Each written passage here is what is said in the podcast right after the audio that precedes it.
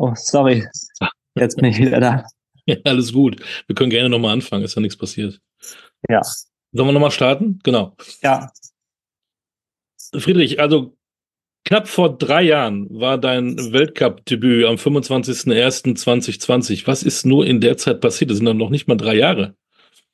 Ja, nee, es war wirklich eine, eine unglaubliche Zeit und ja, also kaum zu glauben, wie gesagt. Und ja, bei mir lief es einfach richtig gut die letzten drei Jahre. Und ja, bevor ich in den Weltcup ähm, gekommen bin, hätte ich nie davon geträumt, dass es mal so gut laufen wird.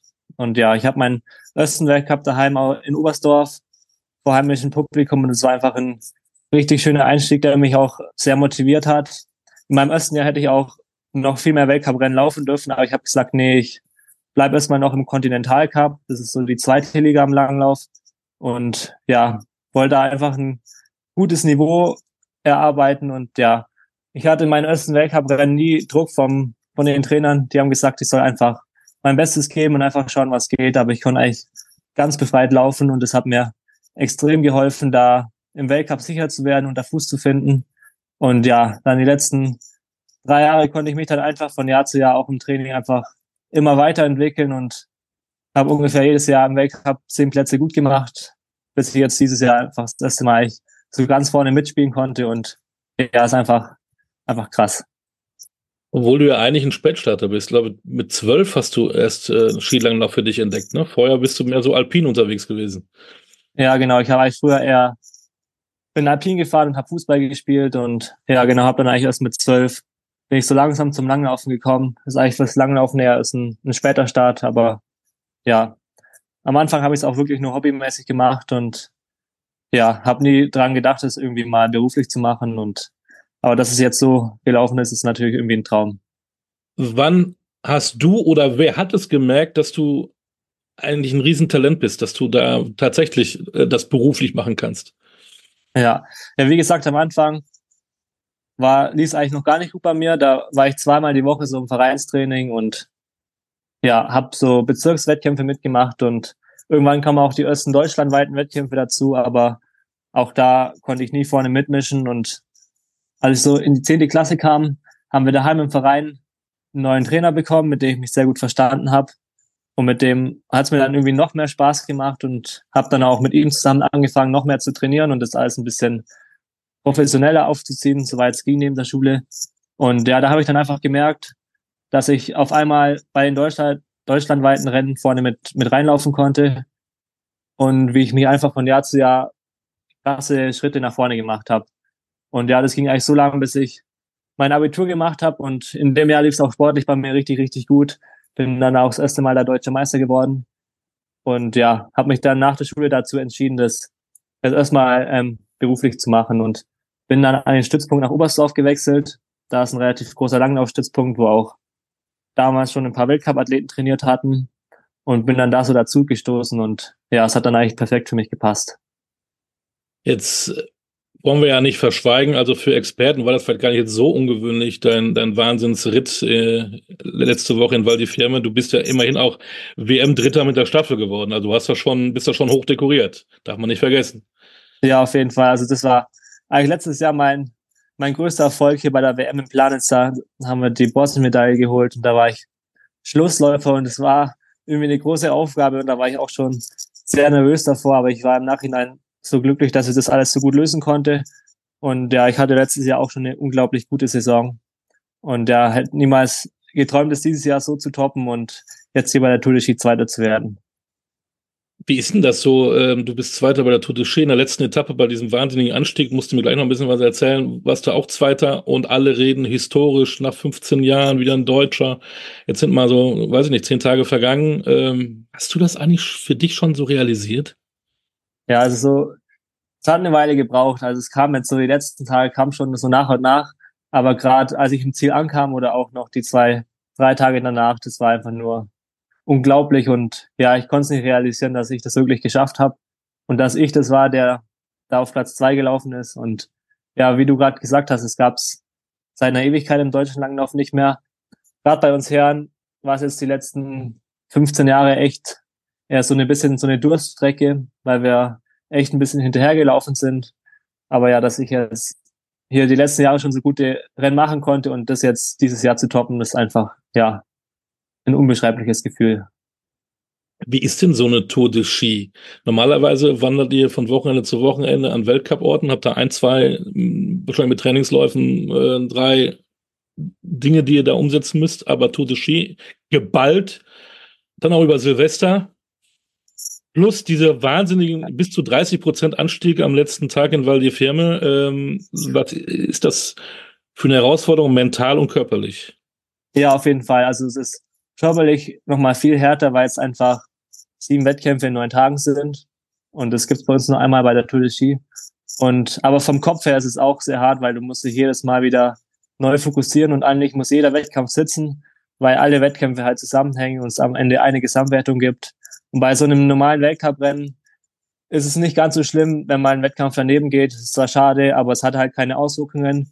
Aber bei der Tour ist es halt gleich, wenn man einmal ein bisschen hinterherläuft, dann hat man halt einen großen Rückstand und eigentlich kaum noch eine Chance in der Gesamtwertung wieder nach vorne zu kommen. Und deswegen ist es auch mental sehr wichtig, immer bei der Sache zu sein über die ganzen neun Tage. Und man ist danach auch vom Kopf her echt auch ein bisschen fertig. Und man ist natürlich auch die ganze Zeit sehr angespannt und das merkt man im Nachhinein auch schon, dass es einen ein bisschen schlaucht. Neben der körperlichen Anstrengung, die bei der Tour, Tour sowieso schon ähm, sehr hoch ist. Kleine Zwischenfrage, wie verbringt man dann Silvester? Ja, leider nicht so, wie man sich das vorstellt. Also wir sind meistens so zwischen 10 und 11 im Bett. Dieses Jahr haben wir uns mit dem Team, wir hatten ein schönes Abendessen und im Hotel und haben danach dann noch alles dann angestoßen mit einem Glas Sekt und saßen so noch ein bisschen zusammen, aber dann ging es auch relativ schnell auseinander. Wir hatten sogar am 1. Januar schon um 10 Uhr Start und wir müssen immer so vier Stunden vom Wettkampf aufstehen und essen und ja, also war um 6 Uhr aufstehen am 1. Januar. Also nicht ganz so, wie man sich das vorstellt. Aber dein Feuerwerk war dann an der letzten Etappe. Ähm, nimm uns doch mal mit, äh, wenn es da so bergauf geht. Ist das das Härteste, äh, was ein Skilangläufer im Jahr miterlebt, dieser letzte Anstieg? Wie heißt er auf der Alpe? Alpe Cermes. Cermes in, in Italien und Val di Fiemme. Ist das das Härteste, was es gibt? Ja, eigentlich ist es schon eins der härtesten Rennen vor allem der Wettkampf ist sicher sehr, sehr hart und man hat ja auch noch die Vorbelastung von den anderen Rennen von der Tour. Und man hat, haben alle müde Beine an dem Tag. Und dann geht's halt im letzten Rennen die letzten vier Kilometer hier die steile Skipiste hoch. Und ist dann schon, schon ganz schön hart. Gerade sind so zwei richtig steile Rampen drin, die bis zu 30 Prozent steil sind und da kommt man schon kaum vom Fleck und es tut schon richtig weh. Hättest du denn diesen Jules Lapierre nicht auch noch irgendwie fangen können an dem Tag? Ja, irgendwie, Zweier hat ja nicht viel gefehlt. Aber ich war tatsächlich an dem Tag, ich war, ich fand es gar nicht so schlimm, Zweiter zu sein, weil mir ging es vor allem um die Gesamtwertung. Und als ich hier oben auf den letzten Metern war, wusste ich, dass es reicht und die Kraft hat irgendwie dann gereicht, noch einen richtigen Zielsprint zu setzen, aber es war in dem Moment überhaupt nicht schlimm für mich und das ist auch im Nachhinein nicht. Wäre es noch schön gewesen, da den Sieg mitzunehmen, aber am Ende war mir der zweite Platz bei in der touristischen Gesamtwertung viel, viel wichtiger. Was ist danach passiert? Was ist äh, los gewesen medial? Was ist los gewesen vom, vom Verband und vor allen Dingen auch zu Hause in Isny vom Verein? Was war ja. seitdem los bei dir? Ja, medial ging es eigentlich schon zwei Tage vor der Alpe Germans richtig zur Sache, weil ich war jeden Tag beim NRK, beim norwegischen Fernsehen, und die haben mir gesagt, ja, dass sie gehört haben vom norwegischen Trainer und auch von den Sportlern, dass sie sehr Respekt vor mir haben weil sie wissen, dass ich den letzten Berg ähm, ganz gut laufen kann. Und da war schon eine sehr hohe Medienpräsenz da, also schon bevor die Tour überhaupt vorbei war. Und dann ja, als ich im Ziel war, war ich eine Stunde in der Mixed Zone, also direkt nach dem Wettkampf, wo die ganzen Kamerateams stehen, war, habe ich eine Stunde erstmal Interviews gegeben. Das war schon viel mehr, als ich sonst gewohnt bin. Aber dann jetzt auch die Tage daheim. Ich hatte jetzt irgendwie jeden Tag einen Medientermin, dann war nochmal das SWR da und hat noch einen kleinen Beitrag gedreht. Und ja, ist dann schon auch ein bisschen stressig, aber ist auf der einen Seite auch sehr schön, dass da ein Interesse da ist und es so begleitet wird. Und sonst meine Eltern und ein paar Bekannte waren mitten die Firmen, um zuzuschauen bei der Tour. Und für die war das natürlich auch richtig cool und auch daheim die ganze Nachbarschaft und auch ganz viele andere in Isny haben da mitgefiebert und sind alle richtig stolz darauf, dass ich, dass ich das geschafft hatte und wir hatten daheim auch noch so einen kleinen Empfang mit unseren Nachbarn und ja, war einfach cool zu sehen, wie viele da mitfiebern und sich darüber freuen. Das wird ja jetzt nicht weniger, ne? Das nächste Wochenende, Weltcup-Wochenende, ist tatsächlich in Deutschland in Oberhof. Da gucken alle auf Friedrich Moch. Muss sich da nicht dran gewöhnen? Ja, auf jeden Fall. Also ich stand die letzten Jahre auch schon öfter ein bisschen mehr im Mittelpunkt, weil es bei mir so gut lief, auch gerade nach der WM. Aber jetzt nach so einem Erfolg, glaube ich, ist auch international wird da nochmal mehr drauf geguckt, nicht nur in Deutschland. Und ja, bin mal gespannt, wie das dann so auf mich wirkt. So im Moment bin ich eigentlich noch relativ locker und entspannt, was das angeht. Wann ist denn eigentlich das beste Skilanglaufalter? Mit 23 bist du ja noch, noch relativ jung. Ich dachte immer, ja, genau. um die 30 kann man ja, glaube ich, da ganz gut mitfahren. Ich weiß gar nicht, ja, genau. was mit Teichmann und Co. damals waren, wie alt die waren, als sie die großen Erfolge Ja, die waren alle so 30, um die 30, ne? ja. Ja, man sagt so ab, ab 25 bis 30, vielleicht auch noch ein bisschen älter, ist so das, das optimale Langlaufalter. Ist ja auch eine, eine eigentlich eine reine Ausdauersportart und ja, da ist man meistens erst in dem Bereich. Kann man eigentlich hat man das meiste Potenzial. Aber was kann dann noch kommen? Was nimmst du dir vor? Was sind deine Ziele? Erstmal kurzfristig in diesem Winter, nächstes ja. Jahr der WM, aber dann bist du ja immer noch jung. Ja, genau. Also bis 30, da kannst du noch einiges erleben. Olympia sowieso. Ja. Hast du deine Ziele jetzt anders gesteckt? Ähm, nee, eigentlich erstmal nicht.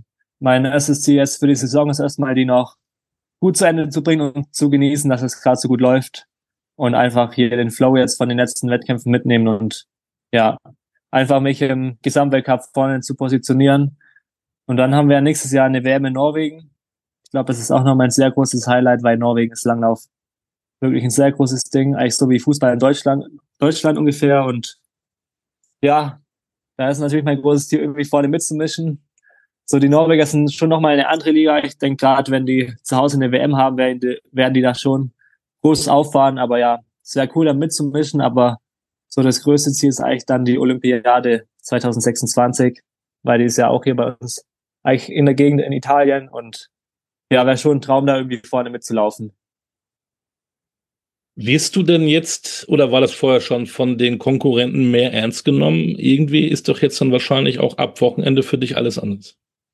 Ja, das auf jeden Fall. Also klar gab es den einen oder anderen, die auch schon ähm, letztes Jahr Respekt vor uns hatten, aber ich glaube jetzt, gerade nach dem Erfolg, wird es, glaube ich, nochmal komplett anders wahrgenommen. Und ja, jetzt wissen auch die anderen, dass wir da vorne irgendwie auch mitmischen können und ja, müssen uns nicht schon vor dem Wettkampf abschreiben, sondern ja, müssen einfach noch den Respekt befahren bis, bis zur Ziellinie. Wichtig ist ja immer in Sportarten, dass man ähm, Erfolge hat, dass man, dass man Sportler hat, die Vorbilder werden können. Jetzt so wie du, wollen wir ja hoffen, dass es so weitergeht und dass dann auch viele Jugendliche, Mädchen, Jungen ähm, zum Langlauf gehen. Ist, dass du natürlich nochmal so eine Brandrede halten dafür, warum äh, Kinder und Jugendliche zum Skilanglauf gehen sollen. Ja, also ich finde einfach, Langlauf ist eine, eine richtig schöne Sportart. Gerade im Winter, wenn wenn draußen Schnee liegt und die Sonne scheint und man einfach hier über die Felder laufen kann und alles glitzert. Ist einfach richtig cool. Ist eigentlich ähnlich wie Skifahren, nur noch ein bisschen anstrengender. Aber ich finde, man fühlt sich eigentlich meistens nach dem langen Laufen immer sehr gut. Man hat sich ein bisschen ausgepowert, aber konnte es auch irgendwie genießen. Und es ist einfach eine, eine schöne Mischung und man ist einfach draußen in der Natur. Es kostet nicht so viel. Man kann es eigentlich fast überall machen. Klar ist man ein bisschen abhängig vom Schnee, aber wenn das passt, ist es eigentlich echt eine, eine richtig schöne Sportart.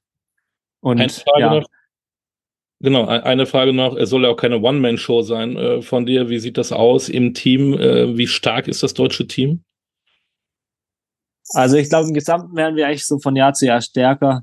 Es hat irgendwie so ab von der Olympiade vor zwei Jahren so ein bisschen angefangen, sich nochmal besser zu entwickeln. Da kamen ja hier zwei Medaillen von den Mädels dazu bei uns im Team und jetzt letztes Jahr die zwei Medaillen, einmal bei den Mädels, einmal bei uns in der Staffel was uns, glaube allen sehr viel Aufstieg gegeben hat.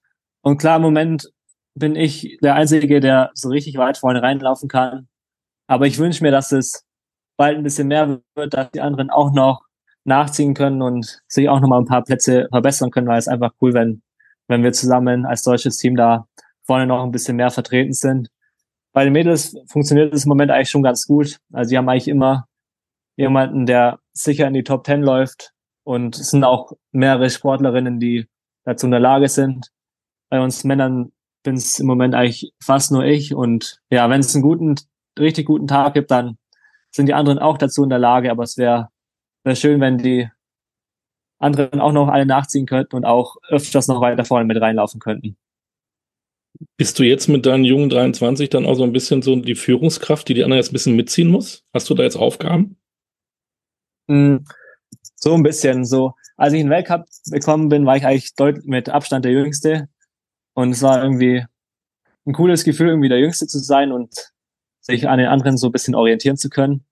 Und wie gesagt, komplett ohne Druck zu laufen. Aber das hat sich irgendwie jetzt letztes Jahr irgendwie schlagartig geändert. Gerade weil ich immer konstant vorne reinlaufen konnte und ja, es immer sehr viel auf mich fokussiert wurde und da gibt es mir auch immer ein bisschen selber ein bisschen Druck und ja, ich versuche einfach, wir trainieren sehr viel zusammen, da den anderen einfach ein bisschen Schwung mitzugeben und ja, versuche einfach hier die irgendwie mitzuziehen. Und die, die gute Stimmung, die durch die äh, Erfolge entsteht, die einfach da, da mitzunehmen. Eine Geschichte muss ich natürlich noch erwähnen. Die letzten beiden Tage bei der Tour de Ski ähm, fiel ja der Bundestrainer aus, Peter Stickenrieder. Der hat ja irgendwie was da gemacht, was nicht so ganz erlaubt war und durfte dann nicht dabei sein. Wann hattest du denn zum ersten Mal mit ihm danach Kontakt und wie war dieser Kontakt? Ja, wir haben eigentlich einen Tag danach, also als ich wieder zu Hause war, telefoniert und da war auch wieder alles gut und er hat es auch ganz gut verkraftet und war jetzt im Nachhinein nicht so schlimm. War zwar ein bisschen ärgerlich, aber ja, war jetzt keine große Sache und da ist er abwärts wieder normal mit dabei. Und ja, ist alles gut verarbeitet worden. Das einzig Blöde war, wir haben ja auch noch einen Damen- und Herrentrainer bei der Tour dabei gehabt, aber die haben beide die Grippe bekommen und sind auch ausgefallen. Deswegen waren wir dann auf einmal trainerlos und mussten dann ein bisschen Hilfe von außerhalb dazu holen im Coaching. Aber ja, das war echt das, was mit das Blödste, dass da auf einmal kein Trainer mehr da war. Aber wenn du ohne Trainer Zweiter der Tour de Ski wirst, naja, braucht man ja. die noch? ja, ist schon wichtig, dass sie dabei sind. Und ja, wir trainieren das ganze Jahr zusammen. So, wenn sie mal bei zwei, drei Wettkämpfen nicht dabei sind, dann sind wir routiniert genug, das auch ohne Trainer hinzubringen. Aber meistens ist mein Trainer schon noch mal ein bisschen besser. Und Peter Schlingenrieder könnte ja sagen, wenn ich dabei gewesen wäre, wärst du Erster geworden. Ja, wer weiß. In diesem Sinne, äh, danke für deine Zeit, Friedrich. Wir beobachten das, was am Wochenende läuft und was mit dir weiterläuft. Und wir würden uns sehr freuen, wenn wir bald mal wieder mit, mit dir quatschen können. Ja, gerne, kein Problem. Wir drücken die Daumen. Bleib vor allen Dingen gesund. Das ist das Wichtigste. Ja, vielen Dank. Alles Gute. Perfekt, Dankeschön. Ciao. Tschüss.